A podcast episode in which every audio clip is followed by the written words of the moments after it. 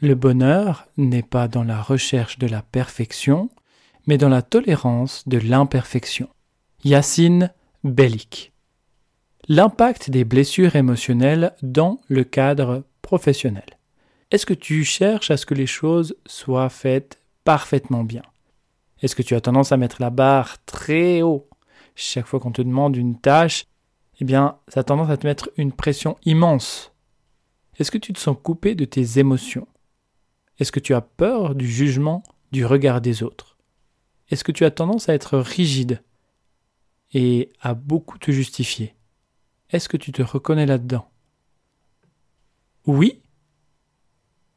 Alors écoute bien cet épisode jusqu'à la fin pour bien comprendre d'où viennent ces réactivités et l'impact de la blessure d'injustice dans le cadre professionnel et comment t'en libérer pour apaiser la peur du regard des autres, se libérer du perfectionnisme et être davantage toi-même. Ça commence après ça. Bienvenue dans l'épisode 039 de Croissance intérieure. Ce podcast s'adresse à toi si tu as conscience que chaque événement peut te faire croître intérieurement. Alors si tu es prête, prêt à expérimenter de nouveaux points de vue, remettre en question certaines de tes croyances, vivre des prises de conscience et prendre des raccourcis pour revenir vers toi-même, je t'invite à prendre une profonde inspiration.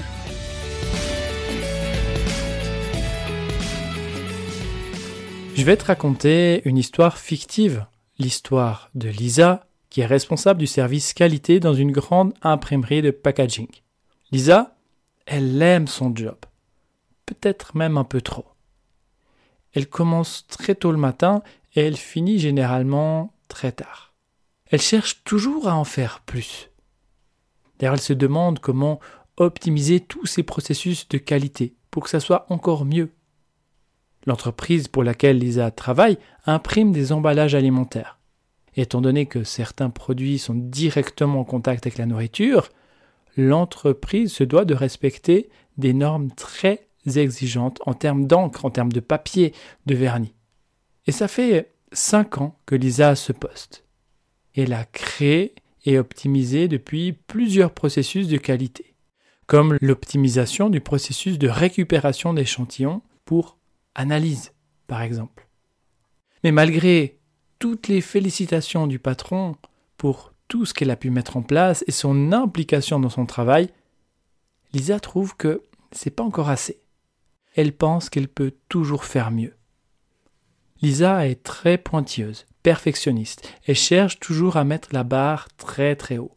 Et tout ça, ça a pour conséquence de générer énormément de tension. D'ailleurs, Lisa est hyper tendue, rigide. Alors de prime abord, elle peut paraître assez froide. Pourtant, malgré son côté froid et parfois un peu distant, Lisa apprécie bien ses collègues. Elle avait d'ailleurs accepté de faire la carte de vœux pour sa collègue Amy, qui venait d'accoucher. Lisa dessine très bien et on lui avait demandé de faire une jolie carte pour la féliciter pour la naissance de son petit. Oui, mais voilà. Lisa a bien essayé de faire la carte, mais ce n'était jamais comme elle voulait, c'était jamais aussi parfait. Pourtant elle s'est appliquée, mais le dessin ne correspondait pas exactement à ce qu'elle voyait dans sa tête. En colère contre elle, elle est allée dire au responsable des ressources humaines qui lui était en charge du dossier cadeau pour Amy, qu'elle n'avait pas le temps de faire ça, qu'il fallait trouver quelqu'un d'autre ou acheter une carte déjà faite. Parce que oui, c'est vrai, Lisa a beaucoup de travail. D'ailleurs, son mari ne sait jamais quand elle termine le soir. Parce que lorsqu'elle commence une nouvelle tâche, elle se doit de la finir, de la terminer avant de rentrer à la maison le soir.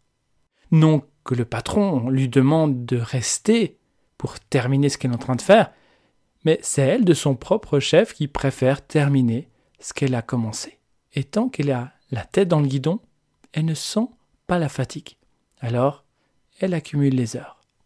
L'autre jour, le patron qui au moment de partir a vu encore de la lumière dans le bureau du service qualité, c'était 22h25. Il est entré dans le bureau en pensant que Lisa avait oublié tout simplement d'éteindre la lumière, mais elle était encore là. Alors le patron lui, a vraiment demandé de partir, ce qu'elle a fait. mais il l'aurait jamais fait de son propre chef. Il n'arrive pas à s'arrêter. Lisa, c'est quelqu'un qui est coupé tes émotions.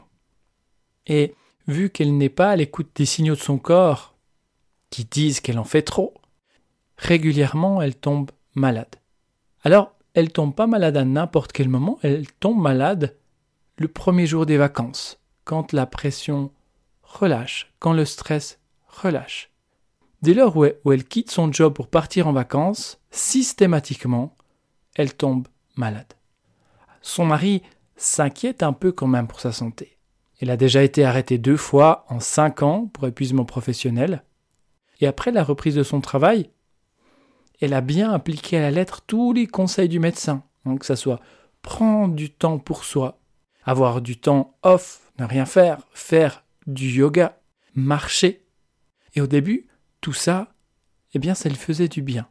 Mais ensuite, c'est une pression qui s'ajoutait en plus. Il faut que ma journée, je puisse avoir ce temps off, faire du yoga, marcher, et il faut que je puisse avoir du temps pour tout faire.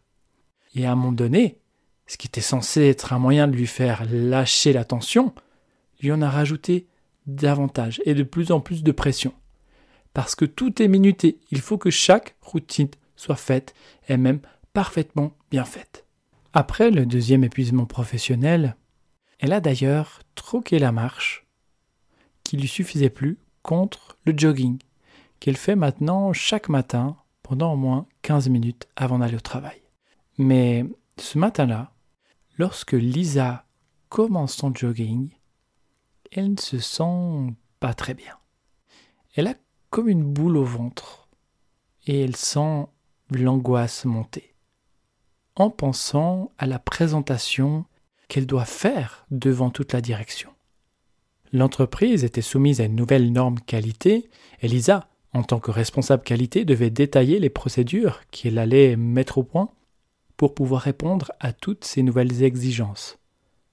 Sa présentation était au point, donc c'était pas vraiment ça le problème. Il avait d'ailleurs passé plusieurs nuits blanches à étoffer puis à peaufiner sa présentation.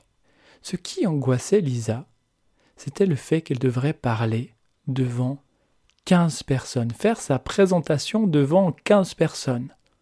15 pères Dieu qui allaient la regarder. Et ça, elle a horreur parce qu'elle veut que sa présentation soit parfaite. Et elle est tellement soucieuse d'apporter toutes les informations nécessaires, d'utiliser tous les mots justes, que bien souvent, elle a des blancs. Et, si on me juge? Et si ce que je fais n'est pas parfait? Mais il y a quelque chose dont Lisa a encore plus peur. Que quelqu'un dise à la fin de sa présentation qu'elle a oublié un point important ou que pour la prochaine fois, ça serait bien s'il pouvait ajouter tel ou tel graphique ou donner plus d'exemples. Bref, elle a peur qu'on lui dise que ce qu'elle a fait n'est pas parfait. Ces pics de tension quotidiens, ce stress accumulé, elle essaye de s'en défaire. Et elle utilise la course pour tenter de se défaire de ses stress. Avant, Lisa courait 15 minutes le matin, ça lui faisait du bien. Mais rapidement, 15 minutes ne suffisaient plus à dissoudre toutes ces tensions. Donc, elle a allongé son jogging à 30 minutes le matin et quand elle peut, encore 30 minutes le soir. Elle dit que c'est pour garder la forme et une belle silhouette, mais en réalité, au fond d'elle, elle court pour relâcher la tête et son surplus de il faut, je dois, faut que je, je peux faire mieux, Lisa a des hauts et des bas dans ses humeurs, mais pourtant, lorsqu'on lui demande comment elle va, elle répond toujours Ça va très bien, merci, avec un grand sourire, alors qu'au fond, ça va pas si fort que ça. Comment as-tu vécu cette histoire? Est-ce que tu as ressenti des résonances de cette histoire dans ton quotidien? Lisa souffre de la blessure d'injustice. Pour bien comprendre comment elle se manifeste, cette blessure émotionnelle, je te propose de retourner quelques années en arrière dans la petite enfance de Lisa. Lorsqu'elle est venue au monde, Lisa était entière. Hein. elle vivait pleinement toutes sortes d'émotions, tantôt joyeuses, tantôt en colère, tantôt tristes. Mais lorsque son père est tombé malade, alors qu'elle avait juste trois ans, elle a dû arrêter de faire du bruit, arrêter de gesticuler, de danser, de chanter. Elle n'avait plus d'espace pour exprimer toutes ses émotions agréables. Et c'est pareil pour les autres émotions et autres manifestations, comme taper du pied, hurler, se mettre en colère, être triste, bougonner. Ça non plus, elle n'avait plus le droit de les exprimer. Tous les jours, elle entendait Silence, chut, sois sage, va dans ta chambre. Mais aussi Tiens-toi droite. Et pour être tolérée par sa mère, qui devait en même temps éduquer Lisa et mettre le cadre pour pas déranger son père malade, Lisa s'est progressivement coupée de ses émotions. Elle est devenue cette fille sage, timide, qui ne dit pas un mot. Lisa a donc rejeté les parts d'elle qui étaient habitées par ses émotions, qui l'amenaient à vivre ses émotions, tantôt agréables ou désagréables. Elle s'est coupée de tout ça, comme si elle avait compris que les émotions, en définitive, c'est pas bien, que les émotions, c'est imparfait, puisqu'on me reproche toujours quelque chose, et que je dois m'en couper. Voilà le moment où Lisa a commencé à se couper ses émotions. Et en reléguant chaque émotion, quelle qu'elle soit, comme étant imparfaite, puisque chaque fois qu'elle avait une émotion, on la sermonnait, chaque fois qu'elle tapait du pied et criait, sa mère lui adressait un regard noir. Chaque fois qu'elle dansait et chantait, le seul regard de sa mère suffisait à comprendre qu'elle devait arrêter tout de suite, parce que son père, malade, avait besoin de calme. Elle est devenue la fille qui obéissait au doigt et à l'œil. Tant qu'elle avait un regard approbateur, c'était OK. Elle n'avait pas besoin de rejeter encore une part d'elle.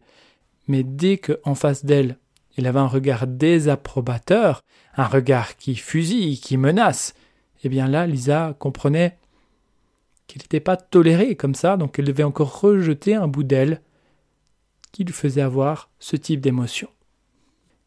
À force, Lisa est devenue peu à peu l'ombre d'elle-même. C'était une fille modèle qui faisait d'excellents résultats scolaires. Il fallait toujours être parfaite, et ça, elle avait bien compris. Donc d'où vient ce besoin de perfection? La perfection, le perfectionnisme, c'est une stratégie inconsciente pour éviter de devoir rejeter encore des parts de soi. Et le baromètre qui permet de savoir si tout est OK ou si le comportement qu'on a n'est pas approprié, eh bien c'est le regard. Et là, en l'occurrence, avec Lisa, c'était le regard de sa mère. C'est pour ça que Lisa a extrêmement peur du jugement, peur du regard des autres. Parce qu'elle a peur qu'on lui dise que ce qu'elle fait n'est pas assez bien. Lisa met la barre très très haut, encore une fois dans cette recherche de perfection. Et tout ça, ça lui met énormément la pression. C'est comme si pour chaque comportement, chaque tâche qu'on lui demande, chaque action qu'elle effectue, elle est comme sur un fil, comme sur le fil d'un funambule. Tant qu'elle est sur le fil, ok, je suis en vie, tout va bien. Elle est dans ce qui est juste, dans ce qui est parfait.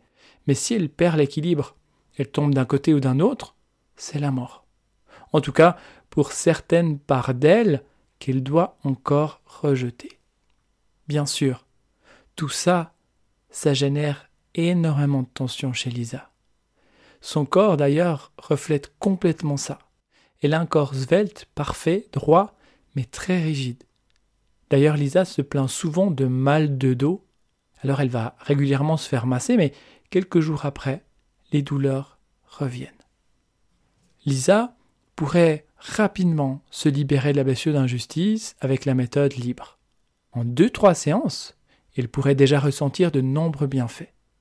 En libérant la blessure d'injustice, eh bien, ça lui permettrait de récupérer tous ces bouts d'elle qu'elle a rejetés pour être tolérée par sa mère. Bien sûr, on ne fait pas ça consciemment, mais c'est une stratégie inconsciente pour que notre figure d'attachement, nos parents, nos éducateurs, continue à s'occuper de nous, nous nourrissent, nous protègent, nous enseignent. Donc, en libérant la blessure d'injustice, Lisa pourrait se libérer d'un sentiment de colère qu'elle a contre elle, ce contrôle de toutes ses émotions. Elle pourrait relâcher du lest, hein, se libérer de tensions énormes qu'elle a emmagasinées, parce que même si son travail est très exigeant, c'est rien par rapport aux exigences qu'elle peut avoir vis-à-vis d'elle-même. On lui demande de faire quelque chose, mais lorsque on lui demande de faire quelque chose, c'est comme si elle entend ce que je te demande, il faut que ça soit parfait. Elle pourrait donc, en libérant cette notion d'injustice, peu à peu revenir en contact avec ses émotions, retrouver du plaisir et arrêter de voir chaque situation comme toute noire ou toute blanche, mais laisser apparaître, comme j'aime bien dire, les 50 nuances de grès. C'est d'ailleurs pour ça que les personnes qui portent en eux cette blessure d'injustice ont une difficulté à faire un choix, parce que c'est ou l'un ou l'autre. Donc en libérant, eh bien, elle pourrait être plus flexible, plus cool. Et si je prends une décision, eh bien, c'est comme si j'ai beaucoup d'autres nuances possibles. Elle pourrait se libérer de cette peur du jugement, la peur du regard des autres. Parce qu'une fois libérée de l'injustice, je peux être sûr que je n'ai plus à me conformer à l'exigence du regard des autres. Donc le regard des autres perd de l'importance et je m'occupe de moi, je me retrouve moi-même. Les valeurs qui sont associées à la blessure d'injustice, bien ce sont la justice, la droiture, la justesse. Et d'ailleurs, Lisa avait horreur des injustices et avait tendance à s'emporter facilement. Donc en libérant cette blessure, eh bien Lisa pourrait simplement s'en distancer plus facilement et accepter que parfois tout n'est pas parfait et c'est ok comme ça. En conclusion, rappelle-toi que ce genre de réactivité n'est pas vraiment lié à ta nature, c'est pas toi. Ce sont juste des réactivités liées à l'injustice et des stratégies que ton inconscient a trouvées pour éviter de devoir rejeter des parts de toi, pour éviter de revivre cette injustice.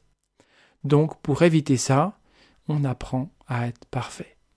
Si tu te reconnais dans ces réactivités et que tu souhaites t'en sortir, sache que tu peux te libérer quasi instantanément de la blessure d'injustice avec la méthode libre.